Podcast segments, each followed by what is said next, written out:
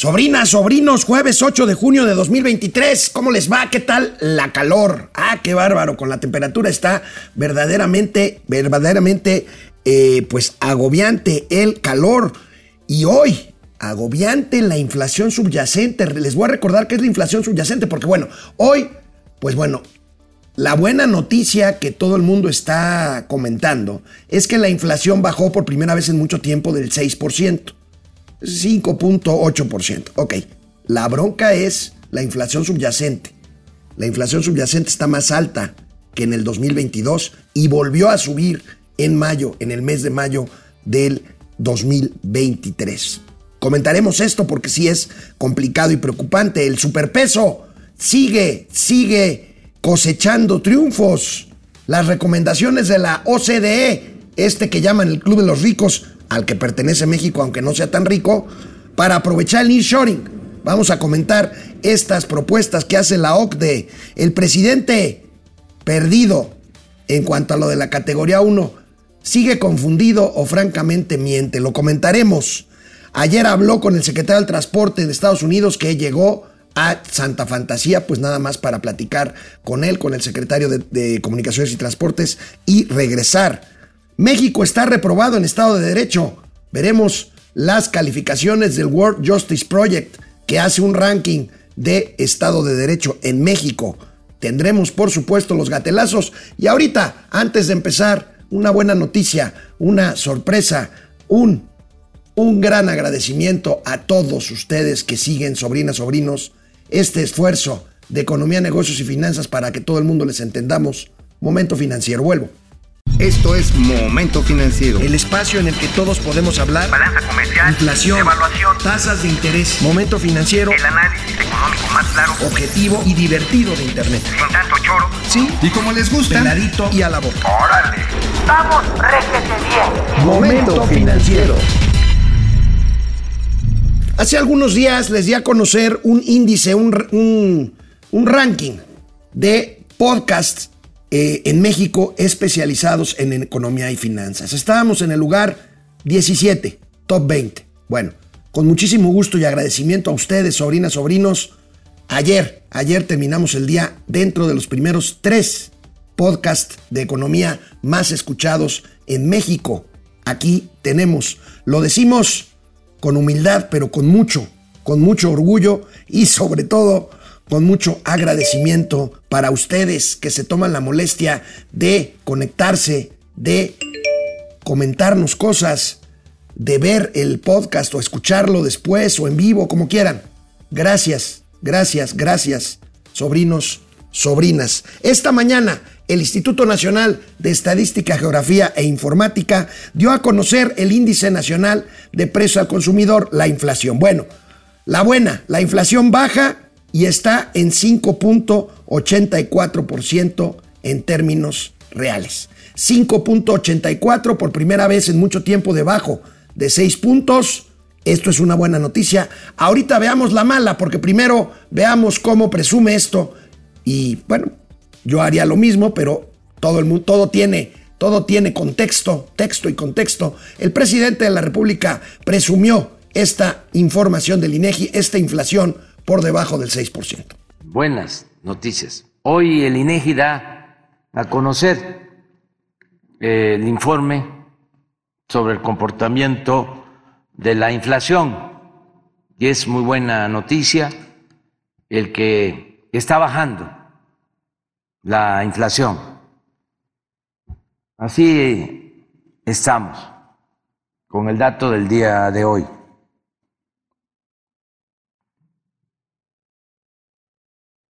Recordemos que después de la pandemia, con la guerra de Rusia y Ucrania, se produjo en todo el mundo este fenómeno de crecimiento inflacionario. Y también nos afectó.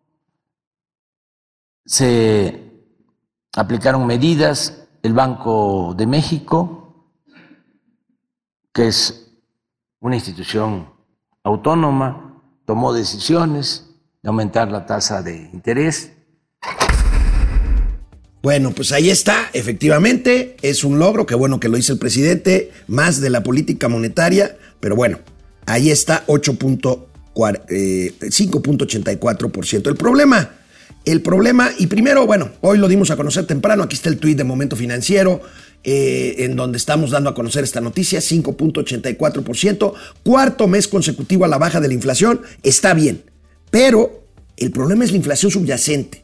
El problema es la inflación subyacente que además es la referencia para medir expectativas de inflación. ¿Por qué? Porque más allá del promedio de toda la canasta que mide la inflación, la inflación subyacente es la que menos sujeta está a volatilidades, a precios de gobierno, a commodities, en fin. Y fundamentalmente estamos hablando, ahorita vamos a ver la tabla de alimentos. La inflación subyacente está todavía muy alta arriba del 7,5%, está más alta que en 2022 y, ojo, la inflación subyacente en medio de tendencias a la baja en los últimos meses, la tendencia subyacente volvió a subir. Ahorita vamos a ver cuánto en el mes de mayo. Aquí la gráfica que marca las tendencias del eh, índice nacional de precios al consumidor. Ahí tenemos la línea más oscura con tendencia franca a la baja, que bueno, 5,84% en la inflación eh, eh, general en el cierre del mes de mayo, pero ahí tenemos este 739, este 739 de este eh, de la inflación subyacente que, híjole, está complicado, está complicado eh, manejar, está complicado pues tomar en cuenta a la hora de ¿Qué pasará con la próxima decisión de política monetaria del Banco de México? ¿Tomará este tema de la inflación subyacente que volvió a subir? Vamos viendo, vamos viendo ahorita que ya eh, eh, pues tenemos ahí, la inflación general ha bajado casi un punto en el último mes, pero la subyacente está más alta que en el último mes y que en el año 2022. Vamos a ver el cuadro de cifras que siempre analizamos. Ahí tenemos 5,84% el índice nacional de precios al consumidor en general, pero la subyacente sube de 7.28 a 7.39 en términos eh, anuales al mes de mayo. Este es el dato que nos debe de interesar y importar más que interesar. Bueno, interesar porque hoy, hoy justamente un reportero, y mañana será un gatelazo, eh, un reportero le preguntó al presidente, oye, presidente, ¿y cómo es que la inflación está bajando si todo el mundo se queja de que los precios están más altos? Aquí lo tenemos, fíjense. 9.4% arriba las mercancías en general pero alimentos, bebidas y tabaco 11,5% casi. Aquí está la razón por la cual sube nuevamente la inflación subyacente. Tenemos un 5.4% anual de incremento en servicios y educación, colegiaturas 4%, 4.88, casi 5% y otros servicios 7%. Imagínense, esta es la inflación menos volátil. La no subyacente, bueno, la no subyacente está en niveles bajos, 1.24 eh, pues explicada básicamente por una baja en precios energéticos y tarifas autorizadas por el gobierno de 1.83% y en general de productos energéticos y de tarifas eh, autorizadas de gobierno de 6% más o menos, entre 5,5 y 6%. Aquí está el verdadero, el verdadero problema de la inflación que tenemos que tomar, tomar en cuenta. Como siempre, veamos los productos y aquí vamos a encontrar otra parte de la explicación de la subida de la inflación subyacente. Fíjense, la papa subió 13.7% en el último mes, en mayo. Eh, eh, la naranja subió 9.32%, el azúcar 4.23% y el transporte aéreo 4.78%, a pesar de que no estamos en, en, un este, en, un, en una época, es que me está albureando aquí el sub, este, ah, es que me dice, fíjense, les confieso, a ver si tenemos un gatelazo, porque me dijo por aquí por el chicharito, las que te gustan suben 5, eh, medio por ciento, pero él me dijo taquerías. Está bien, taquerías medio punto porcentual, pero ahí tenemos, ahí tenemos este tema, este tema amigos que no hay que quitar el dedo del renglón. Porque, por cierto, comentábamos ya el tema de las declaraciones del secretario de Hacienda y análisis nuestro también, de que eh, una de las principales impulsores de que la economía mexicana siga creciendo, aunque poquito y a menor ritmo que hace algunos meses, es el consumo. Pero fíjense esta parte, esta gráfica de cómo ha afectado el consumo, en el consumo la inflación. O sea, vamos viendo en términos reales. Términos reales, recuerden que es descontando inflación. Entonces, aquí tenemos las ventas a tiendas iguales de, de ANTAD, que, es, eh, que, que han subido eh, junio, de junio a agosto de cada año. Fíjense, bueno, este es, este es al año, al, un análisis al año pasado, a agosto del año pasado. Pero fíjense cómo esto tiene que ver.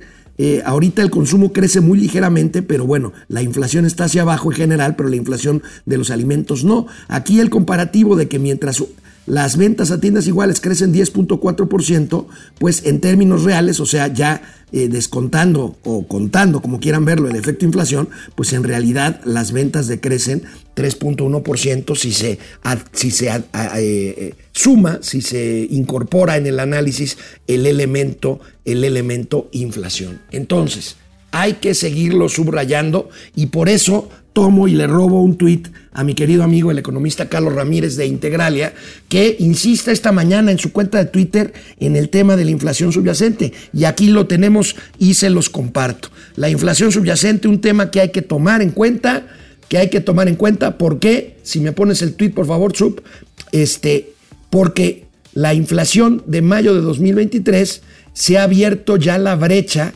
más grande en 22 años entre la inflación general y la inflación subyacente. ¿Qué quiere decir esto? Ello sugiere que la mayor parte de reducción de la inflación general proviene, de componentes volátiles. ¿Qué quiere decir esto? Los menos volátiles, que son entre otros los alimentos, pues quiere decir que la batalla contra la inflación está muy lejos de haber concluido en nuestro país. Ahí, ahí tenemos otra noticia que presumió hoy el presidente de la República en la mañanera, como siempre lo hace cuando puede, el superpeso.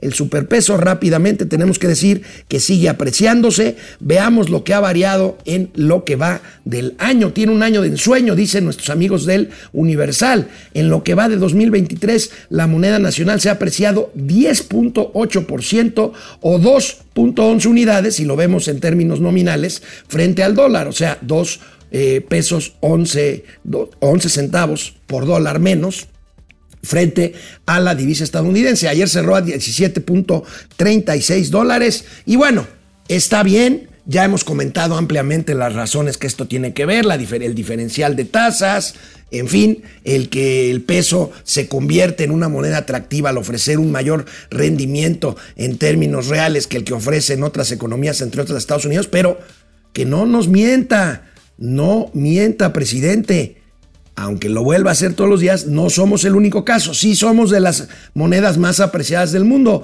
pero no somos las únicas. Vamos a ver aquí esta tabla que eh, pues explica este tema de otras monedas que al ser más atractivas por diferencial de tasas, pues los inversionistas se van para allá. El peso colombiano se ha apreciado tres puntos más que el peso mexicano. Está bien. No es que sea yo malinchista, pero esta es la realidad. El peso mexicano ahí está con un muy buen ritmo de apreciación de 10.8%. El, eh, eh, el, el, forinto húngaro 7.6%. El real brasileño casi 7%. El peso chileno también por ahí 6.7%. El sol peruano se ha apreciado 3.4%. Y el dólar canadiense apenas 1.3%. En un escenario de menor crecimiento económico y de más problemas, sobre todo geopolíticos, pues el euro anda en términos negativos, igual que el dólar de Singapur, el yuan chino, el yen japonés, el rublo ruso y bueno, el peso argentino, pues ya, ¿qué les voy a decir? Pues eh, Argentina tiene otro tipo de problemas y bueno, el peso argentino se ha devaluado en frente, a, frente al dólar en eh, el año 37.8%. Y aquí dirán, oigan, ¿y por qué en el peso argentino sí tiene la culpa el gobierno? Bueno, ahí es otro asunto. O sea, yo jamás he dicho que la economía mexicana sea este, verdaderamente un desastre como para que pase lo que en Caracas y Argentina. Lo que sí les puedo decir es que si en términos eh, eh, absolutos o totales las finanzas públicas se mantienen más o menos equilibradas, el déficit ha crecido. Este déficit se ha financiado eh, no con nuevos impuestos, pero sí con más deuda y con recortes al gasto, que aunque digan que no hay, ahorita vamos a ver una nota en términos de gasto social, como el, el gasto sí se ha eh, reducido, pues para financiar este déficit y esta crisis de ingresos que tenemos. No tenemos el escenario, espero que no tenga que usar la palabra todavía, que en Venezuela o en Argentina, que hace que el peso pues se devalúe brutalmente porque no hay condiciones de ofrecer un rendimiento, como en el caso de México, un rendimiento interesante en la especulación cambiaria en medio de un país razonablemente todavía, pues todavía con grado de inversión y todavía más o menos ahí eh, en, en, orden, pero que manda señales muy, muy negativas para eh, este tipo de asuntos, asuntos financieros. Ahí tenemos el tema de la inflación, el tema del peso y bueno, lo que les decía, el gasto, el gasto se contrae. El gasto se contrae y aquí es donde tenemos que falta esto, que falta el otro, que el metro no está suficientemente mantenido, aunque digan lo contrario, todos los días hay eh, escenas que hablan de un metro que se está cayendo por falta de mantenimiento, literalmente. Y entonces, bueno, ¿eso a qué se debe? A que se tienen que recortar gastos en rubros que deberían de ser permanentes. ¿Por qué? Porque hay que financiar este déficit que se tiene que, que este déficit que, insisto, es ya no hay tantos ingresos, pero el gasto sigue igual, que no es el caso porque el gasto sigue aumentando, y entonces ese déficit hay que financiarlo o con deuda, o con impuestos, o con recortes presupuestales. Entonces, no hay impuestos nuevos, la deuda pues sí crece, pero no pueden tampoco dispararla mucho porque entonces le cae la mentira de que la deuda no ha crecido. Y entonces vienen cosas como estas, que aunque no lo crean, porque aunque sea una prioridad para el presidente de la República el gasto social, pues en realidad el gasto social fuera de estas eh, pensiones y apoyos que no necesariamente están en el presupuesto de gasto social de salud y educación, sino están en el presupuesto de desarrollo social, bueno, el presupuesto etiquetado para que las escuelas funcionen mejor, para que los centros de salud funcionen mejor, para que podamos aspirar a parecernos a Dinamarca, cosa que está muy lejos de ser cierto, bueno, pues este gasto ha bajado. Y aquí tenemos la prueba que es hoy, eh, pues el nuevo, el nuevo Pasquín, digamos que el Pasquín inmundo color salmón, el economista, saludos a Luis Miguel González, a Hugo Valenzuela, gasto en desarrollo social comienza a contraerse en el primer cuatrimestre. Educación y salud, rubros con reducción en su ejercicio pese a ser una de las prioridades de la actual administración, registró la mayor caída para este periodo que va del sexenio. O sea, hasta, eh, no sé si lo tiene, a ver si me das la gráfica, creo que es hasta abril o hasta mayo. No, debe ser hasta abril, enero-abril, exactamente. El peor enero-abril en cinco años. El primer cuatrimestre de 2023 fue el que registró la mayor caída en gasto social. Fíjense nada más, se supone que es la prioridad del gobierno, la segunda caída en el actual sexenio, pese a ser una de las prioridades. Fíjense, pasa de un billón 153 mil millones de pesos a un billón 124 mil millones de pesos, 16% menos en, en, en salud y 2.6% en educación, así como 19 puntos, bueno, claro, miren, si se atreven a bajarle 16,5% a la salud, al mismo tiempo de decir que ya nos vamos a parecer a Dinamarca, pues imagínense en protección ambiental, pues les vale madres. Y ahí, pues el recorte es de 20%. Protección ambiental, no sé por qué lo ponen ahí, no es propiamente gasto social, pero pues seguramente ahí mi querido Hugo lo puso para tener un índice de comparación de lo que está pasando con la maldita austeridad republicana, la novia de Mauricio Flores, que pues está haciendo estragos. ¿Por qué? Porque de algún lado tiene que financiarse esto. Los recursos no son infinitos. A ver, ¿ustedes creen que si esto fuera así de fácil, gobiernos anteriores no hubieran dicho, órale, agarra dinero de donde puedas y vamos a regalarlo. Bueno, se hizo, se hizo en algún momento, sobre todo en los años 70.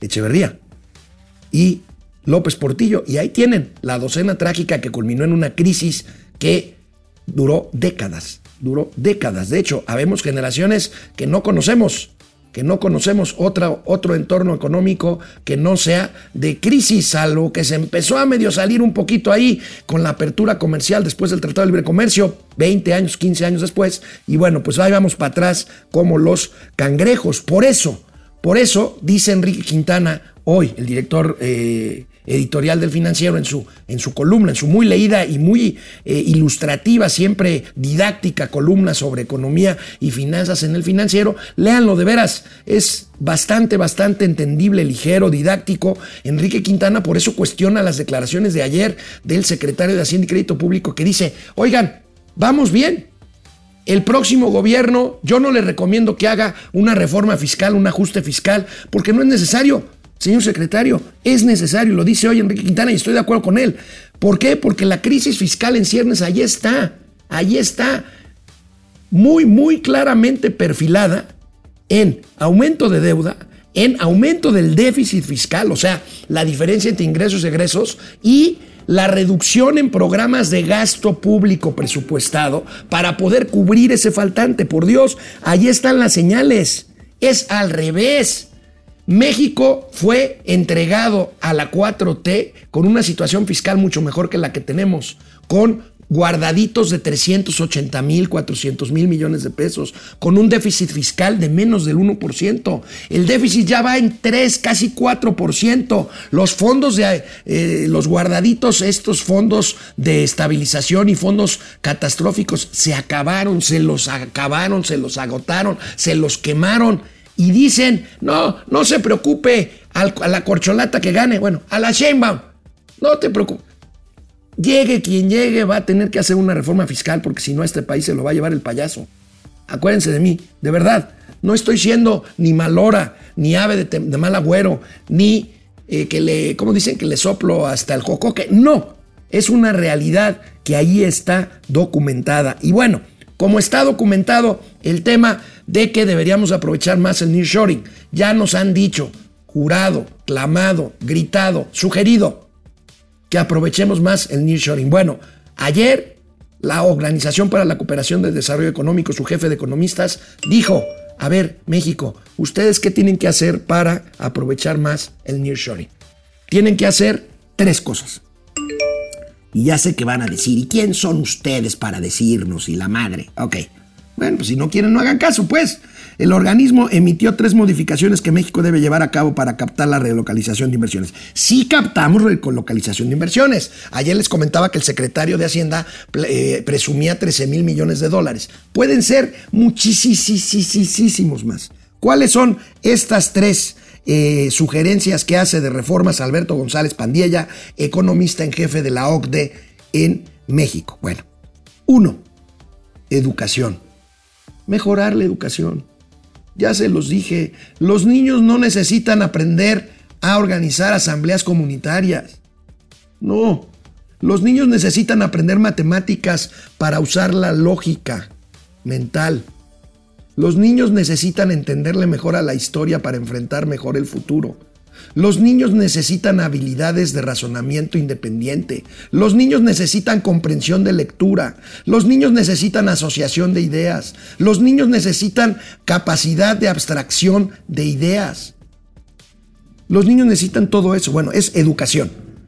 la primera parte es educación, ampliar bases tributarias, ya lo hemos dicho. O sea, no seguir exprimiendo a los mismos que pagamos impuestos desde siempre. Ampliar y eso implica una reforma fiscal que hay que grabar este, eh, el consumo generalizado. Hay que discutirlo y hacerlo. Bueno, y mejorar, por supuesto, el aprovechamiento fiscal que solamente entidades como Nuevo León y alguna otra por ahí, Querétaro, aprovechan, por ejemplo, los impuestos que recaudan ellos mismos, porque casi todos los impuestos son federales. Pero, por ejemplo, el impuesto predial, que es una forma pues muy legítima de recaudar el impuesto predial, pues bueno, pocos estados, por no decir casi ninguno, lo aprovechan de una mejor forma. Primer punto. Segundo punto, agilizar regulaciones. Llevo años escuchando esto. Y reducir costos para las empresas. Abrir una empresa más rápido, apoyar a las pequeñas a integrarse a cadenas de valor, reducir regulaciones.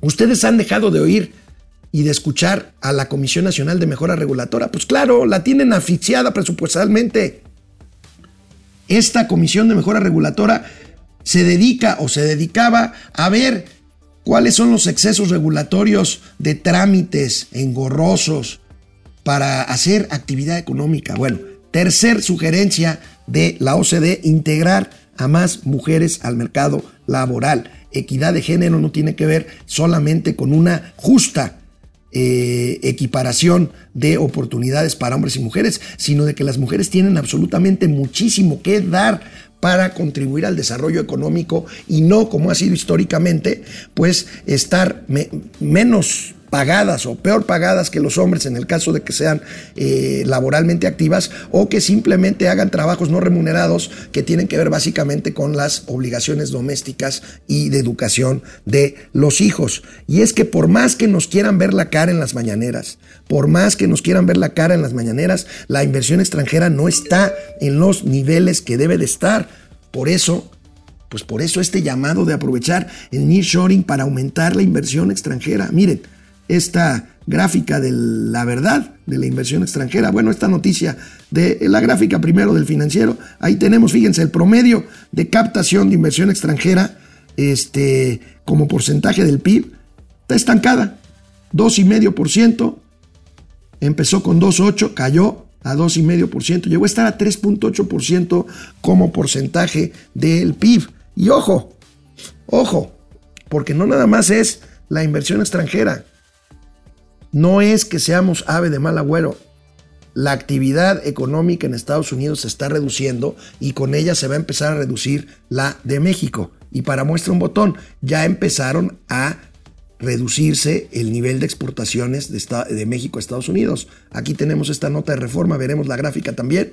Bueno, pues esto es ni siquiera culpa de nadie, es un tema cíclico es un tema que se asocia a un ciclo económico a la baja de los Estados Unidos. Se caen en abril las exportaciones, impacta deterioro de la actividad económica en Estados Unidos. Terminan 25 meses de crecimiento y bajan importaciones 9.4% en el cuarto mes. Veamos por favor la gráfica. 38, 38 este, eh, mil eh, millones de dólares eh, valen las exportaciones a abril de México hacia los Estados Unidos es una buena cifra, pero se cae 2% con respecto al mes anterior, mayo. Y ahí veamos, veamos, este, eh, es un buen pico, el de marzo, perdón, es un buen pico marzo.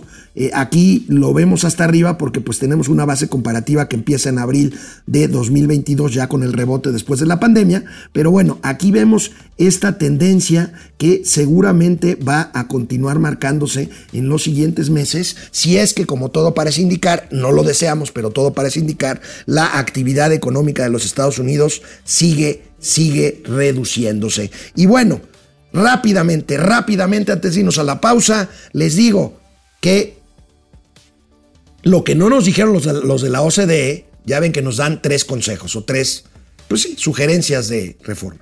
No hablaron de Estado de Derecho. Esa es otra razón por la cual no se aprovecha, más bien, el nearshoring no llega en la medida de que debería de llegar las inversiones extranjeras. ¿Por qué? Por falta de Estado de Derecho. Ayer, la Organización Mundial World Justice Project que eh, evalúa eh, la situación de cómo se cumplen las leyes en los, en los, diversos países, estuvo aquí en México e hizo una presentación exclusivamente sobre México. Nos fue, nos fue bastante mal. Aquí la nota, la nota de eh, reforma también, este el Pasquín Mundo auténtico, el único, el original, se estanca en el país, Estado de Derecho, y fíjense, lo hace haciendo desagrega, desagregados por estados de la República.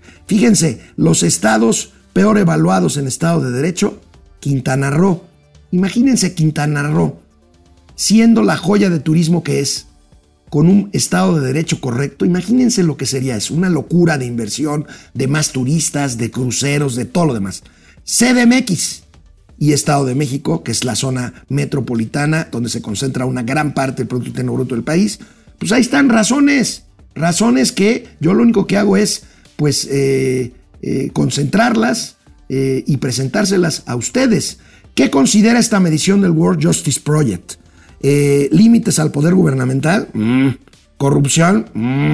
gobierno abierto, mm. derechos fundamentales, orden y seguridad, cumplimiento regulatorio, justicia civil y justicia penal. La calificación menos, menor es cero. ahí sí estaríamos jodidos. La máxima es uno. Y ahí tenemos Fíjense, mientras más fuerte el naranja del mapa es entre 0.3, 0.36 y 0.39. Y ahí tenemos a Quintana Roo, ahí tenemos lamentablemente a Chiapas, ahí tenemos a Veracruz, ahí tenemos a Colima, ahí tenemos a Jalisco, ahí tenemos al Estado de México, a la CDMX, a Morelos y hasta Puebla. Los estados menos mal calificados, porque también reprueban, están arriba de medio, de media calificación, o sea, están reprobados, es como si fuera del 0 al 10. Los que tienen menos de 5, pero son los menos peor calificados, Baja Sur, Sinaloa, Coahuila, eh, y no, es Querétaro y Yucatán. Ahí nada más les encargo que analicen este mapa y lo comparen con capacidad de atraer inversión, Querétaro, con crecimiento del PIB, Querétaro, Coahuila, Sinaloa, el granero de México, como le dicen, y Yucatán. Ahí lo tienen. No les estoy cuenteando, son cifras, son datos duros que aquí tratamos de diseccionarlos para poderlos comentar con ustedes. Y hablando de comentar, pues voy a ver qué es lo que me dicen sobrinas, sobrinos. Estoy muy contento y estoy muy agradecido con ustedes. Venga, vamos.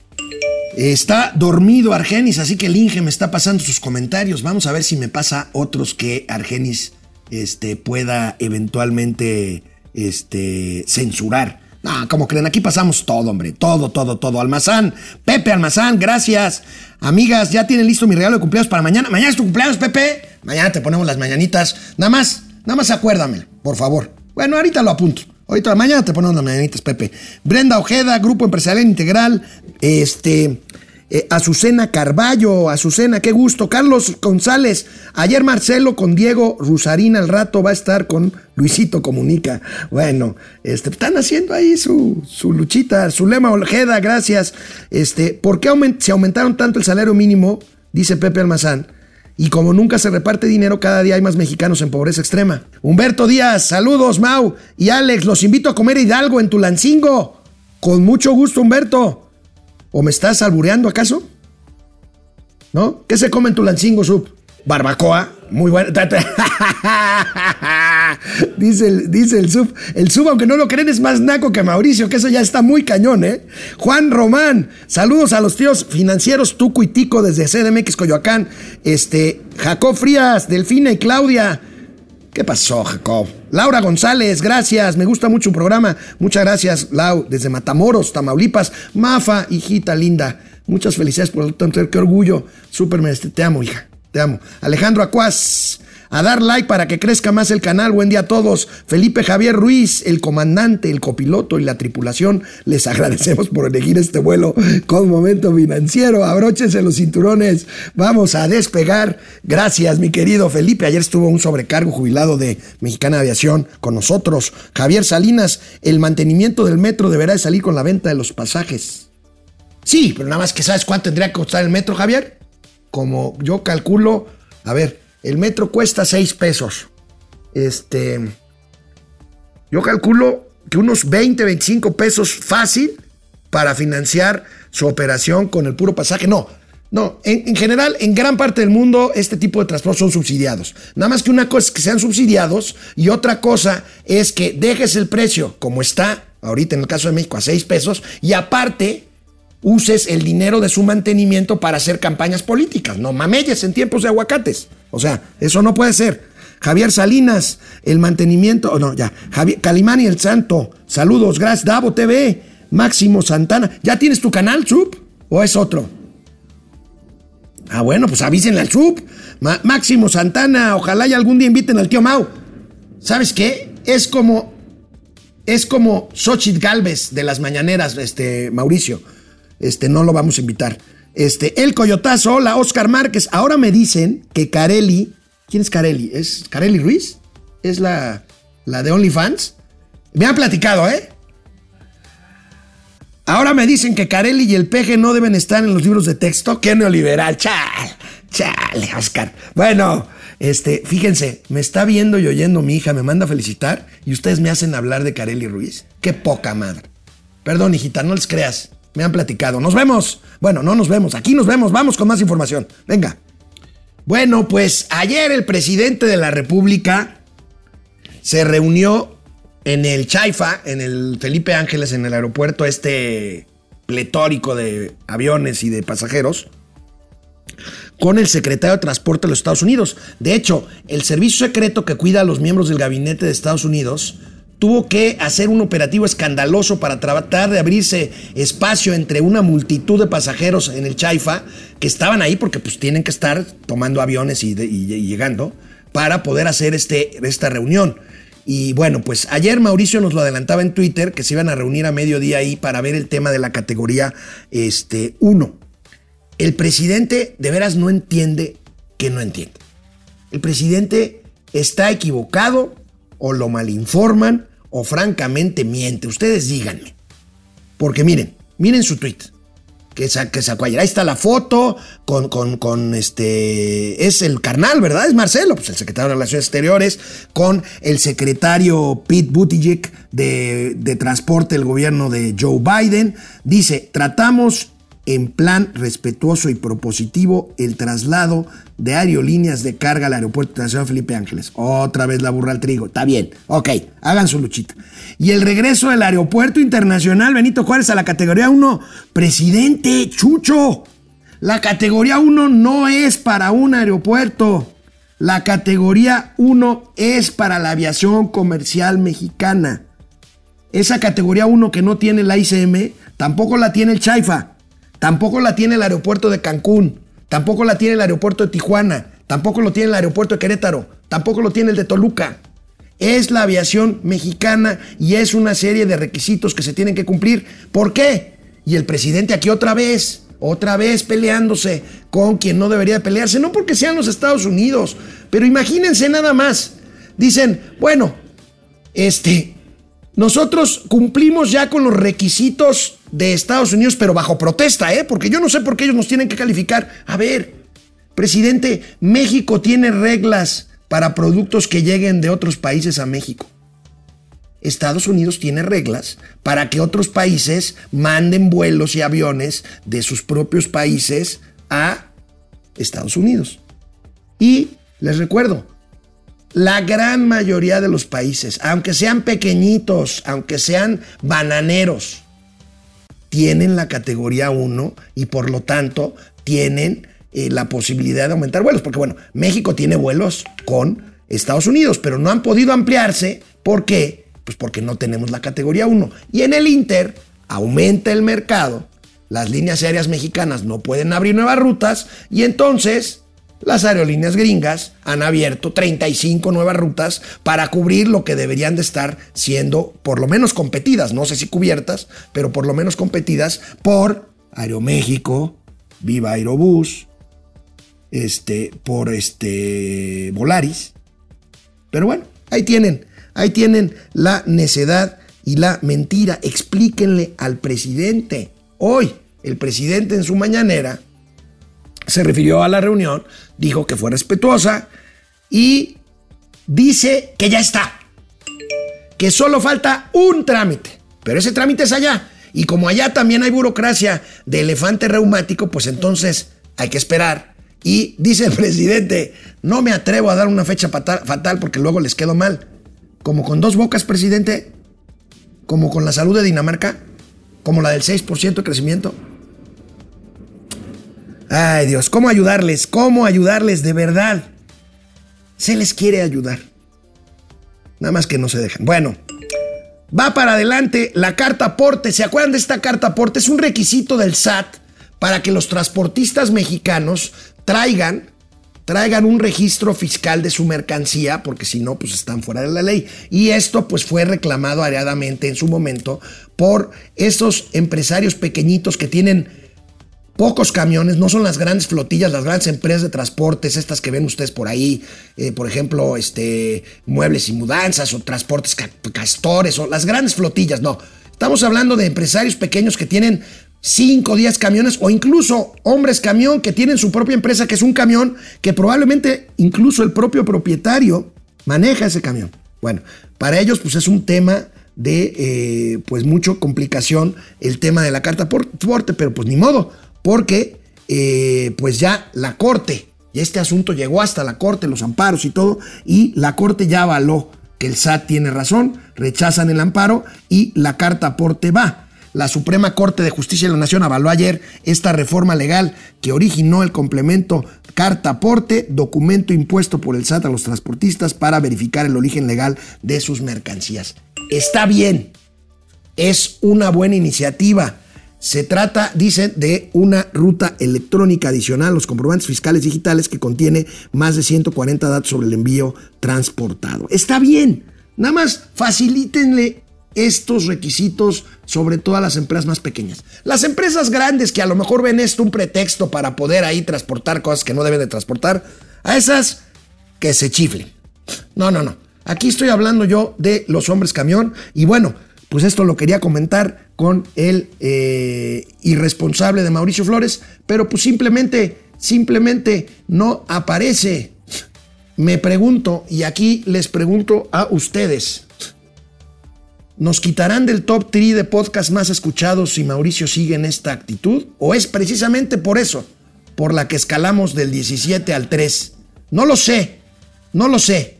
Se los pregunto y yo acepto. Si dicen que el malo soy yo, y que el que se debe de ir soy yo.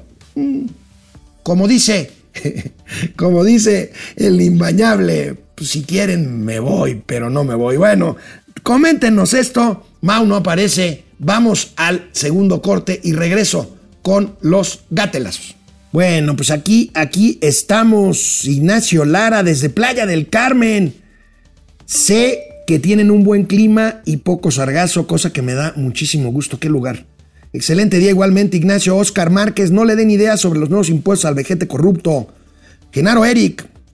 Propongo a Luisito Comunica para sustituir en la Cancillería a Marcelo Ebrard. No. ¿Saben quién va a ser? Juan Ramón de la Fuente, el ex rector de la UNAM, ex eh, secretario de Salud y ex, bueno, todavía es embajador de México en la ONU, en la Organización de las Naciones Unidas. John Gons.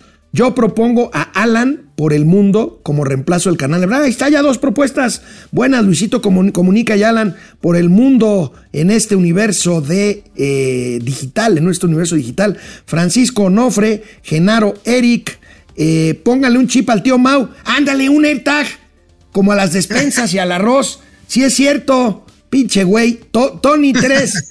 Propongo Lord Molécula para casi. Fíjense, ahí está el güey. Este, le pusieron el pitch tal, les digo dónde se lo pusieron. Oye, amigo, yo sé dónde te puedes clavar muchos de esos, ¿eh? Tony 3. ¿Qué pasó, amigo? Oye, amigo, pero es que si te los ponen a ti, porque los que enseñó Paula Cerdeira eran redonditos, este, pues, vas a parecer este, libretón, vas a parecer alcancía. Tony 3, propongo a Lord Molécula para canciller. Eh, Oscar Márquez, Roberto Ramírez, Araceli Soria, son Calimán y Solín. Oye, a ver, Eddie Small yo creo que quedaría muy bien como jefe de gobierno. ¿Por qué? Pues sí da la pinta, ¿no? Además sabe mucho de economía. Sí, es muy, muy buen economista. El Coyotazo, Francisco Onofre, este, Lucía Mejía, busquen al tío Mao, igual y ya se lo agarraron para venir la ayudas en el Chaifa. Salud, aquí estamos. ¿No te, invitó el, ¿No te invitó el general Pastor ayer a recibir al secretario del Transporte? Oye. Oye, sí, sí tenía invitación. Sí tenía invitación. ¿eh? ¿quién, engaña al presidente? ¿Qué presidente insiste en que la categoría 1 es del Aeropuerto Internacional Ciudad de México? No. Qué bruto, chingado. Ah, lo, a ver, yo creo que no le entiende, pero además se lo cuentean, porque además él tiene que cuentearse a todos sus seguidores. Y ahí tienes a Polemón y tienes a este, a Naredo y tienes a los del soberano diciendo puras soberanas pendejadas. Jacob Frías no dice pura soberana, sino una gran verdad. El tío Mau es el clásico chalán que llega todo pedo y arma su desmadre de colado. Toda la razón. Ah, Vámonos con los gatelazos. ¿qué, no les gustó? ¿No les gustó? ¿No les gustó? Vamos con gatelazos. Oye, amigo, ¿me dejas hacer nada más un, el breaking news de lo de, la calumnia, nada más la, entrada? Y algo de dos bocas, porque oh. ni martes, no, no, de dos bocas ni madres, güey. O sea, uh, le andas mamando ahí. ¿No quieres la noticia? ¿No quieres la noticia? Que, que, va a entregar un proceso productivo erosional, ¿eh? Que no mame. Ajá. No, pues no va a ser, güey, no mames. Ajá, sí va a, ser. Venga, su. Uno. No mames. Son como diez, pero No mames, no mames. Pero, pues, a ver, uno. A ver, no te estoy mintiendo, güey. Yo sé que te enoja, pero no, no es mentira. ni medio, güey. No mames. Sí lo va a hacer. Apuesta, vamos a echarle varito, güey. Vamos a echarle varito. Bueno, pues una vez más les agradezco porque a pesar de las irresponsabilidades y huevonerías de Mauricio Flores Arellano, este podcast, Momento Financiero, ha llegado al top 3. Al top 3. Al top 3 entre los podcasts más escuchados en México en materia de economía, finanzas y negocios. Muchísimas, ¿Eh? Muchísimas, muchísimas gracias. Vamos con gatelazos, pero güey, tienes algo que mentir. A ver. Algo que mentir rápidamente. Pues mira, Fonatur va a cerrar sus puertitas, van a entregar las llaves en diciembre de este año. Se voltea el señor Javier, Javier May, digo, se voltea, no se empina. no, no me digas que le va a entregar el changarro a los verdes, a los sardos, a los militares se lo va a entregar al consorcio Maya, Olmeca, Mexica, Totonaca, Toltecas, Sotzil. ¿sí? Se lo va a entregar, se lo va a entregar toditito, este, todo el changarro, incluyendo lo que puedan terminar, lo que puedan terminar, por supuesto, del tren Maya, porque pues este, ya tienen broncas incluso para el sistema de electrificación del tramo 4. El tramo CAT 4, que no es como los que te gustan, no es el más largo, pero sí es el más ancho.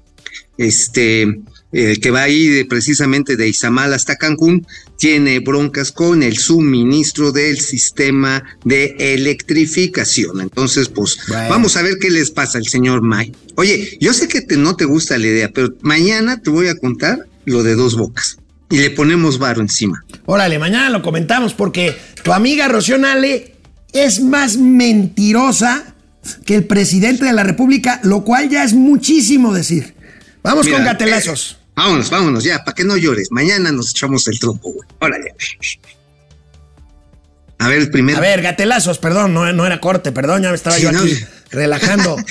amigo, amigo, amigo, amigo, ya ven que hay, ya ves que hay más, ya ves que el PRI, el PRI ya puede presumir más embajadores que, que gobernadores. Que gobernadores, ya tiene más embajadores que gobernadores. Bueno, por supuesto. Pues el gobernador de Coahuila que acaba de arrasar el PRI la elección de Coahuila, pues lo dejó clarísimo. ¿Esto qué es? ¿Un gatelazo o un, claridizazo? Mira, A Miguel ver, Riquelme. Rique, bríncale, carnal. Este, ¿qué haré? Pues bueno, este, embajada ya no me la gané, ya la perdí. Eh, es, ya no, ya no habrá embajada para, para mí. Este, y y tampoco voy a vender semitas, ya, les había comentado. Entonces yo creo que este, tranquilamente eh, voy a, a seguir el rumbo que debe seguir un exgobernador, que es guardarse un ratito. Si, si la circunstancia y la política me dan la oportunidad de seguir más adelante, qué bueno pero seré respetuoso, muy respetuoso del gobierno de Manolo Jiménez. Eso. Oye, ahora sí, te digo, Pedro, para que me entiendas, Chencho. Pues sí. O más bien, para que me entiendas, Alfredo, porque Alfredo, yo, ¿qué, embajada tú crees que le van a dar ahí a. No, bueno, él, es un él es un bombiván. Si negoció, que ha de haber negociado, no, no creo que haya negociado algo menos que la de Francia. Este, Ginebra, Ginebra, qué pedo. Oh, la OCDE, sí, sí. Eh, no, estaría pico. Imagínate, pues, Ginebra o, por ejemplo, Londres. Londres es una chulada, hermano. Pero, a ver, este, ya se puso el, don Alfredo, ya se puso a llorar y acusó de ingrato, hijo de la guayaba, arrastrado a Alito Moreno, que él simplemente no se metió en el proceso electoral. Pero, pues yo creo que ya la embajada ya la tiene ganada. Bueno, amigo, pero hay gente a la que le va todavía peor que a los que no les dan embajadas. A los que dejan, a los que venden su voto y son víctima de falsificación. Ven nada más esta pobre señora. ¿Qué le pasó a la señora? Vendió su voto y el billete le salió falso. Eh, eso sí ya es ser, eso sí ya es ser un perdedor, ¿no? No, sí, pero además, este, quien le dio quien la convenció que vendiera su voto y le dio un billete falso, ese sí es un pasado de lanza. No, no, ese sí es. ese, aparte de corrupto y tramposo y delincuente electoral, es un culé. No, pero yo creo que son de los que se dedicaron a recuperar, por ejemplo, los, aquí me están saludando, aquí los camaradas de, del Heraldo TV. Oye, no, yo creo que estos son los que hicieron el acopio de medicinas y de, de víveres que iban a Turquía. Solamente Ah, bueno, ahorita tenemos este, esto, ahorita lo platicamos, pero mira, mientras, ver, antes, ¿qué? La alcaldesa de Cuauhtémoc, Sandra Cuevas, quiere ser Ay, jefa Sandy, de la policía Sandy. de la CDMX. Y bueno, como quiere serlo, pues se ver. puso a prepararse y a entrenar para ser jefa de la policía. Mira. A ver, Sandy. Otra vez hazlo.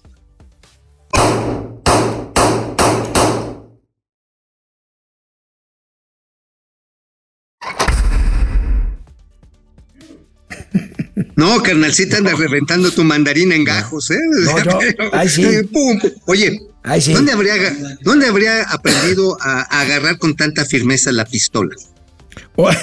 No seas naco, güey. ¿Cómo, pues?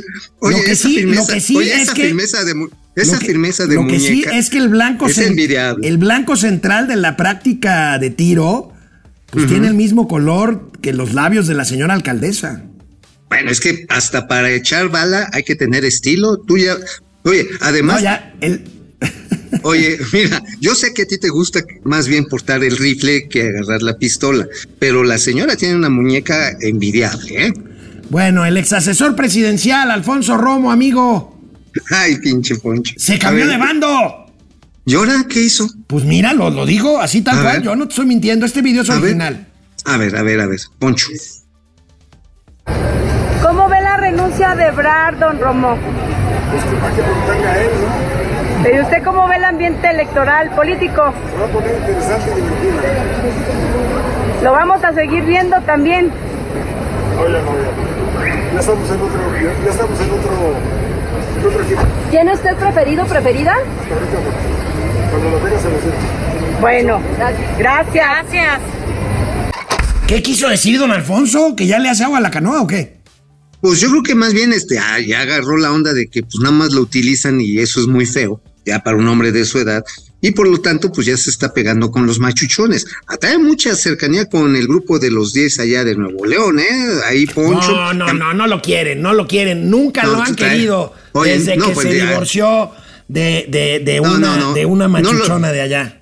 No, pero no solamente eh, por el divorcio, desde la boda no lo querían, pero Ah, ya ah, ah, las- entonces, Sí, sí, pero por la cercanía con el poder, por el sacado de frijolito de la muela, Bueno, este, lo empezaron amigo, a caravanear. lo recordémosles a nuestros sobrinos y sobrinas que la muy guapa y talentosa eh, periodista Pamela Cerdeira Donó un par de artículos, un paquete de papel higiénico y una bolsa de arroz para los damnificados por los terremotos de Turquía. Un acopio que organizó la Secretaría de Gobierno de la capital a cargo de Martí Buitres, Martí Batres. Martí Buit- perdón, sí, Bueno, buitres. a, sus, a su donativo les puso la periodista Pamela Cerdeira un dispositivo de localización, un este, AirPad, Y pues resulta que encontró sus productos, uno, el papel de baño, vendiéndose en un tianguis, y el otro, el arroz, en un este, centro de eh, comunitario Acopio, ¿no? de acopio de alimentos de un diputado de Morena, güey. Y bueno, Mala para tarde para, Buitres, para Martí Buitres, que qué encuerada le puso Pamela Cerdeira, pero, bueno. pero a Buitres le vale madre, mira. A ver, nuestro próximo jefe de gobierno, por favor.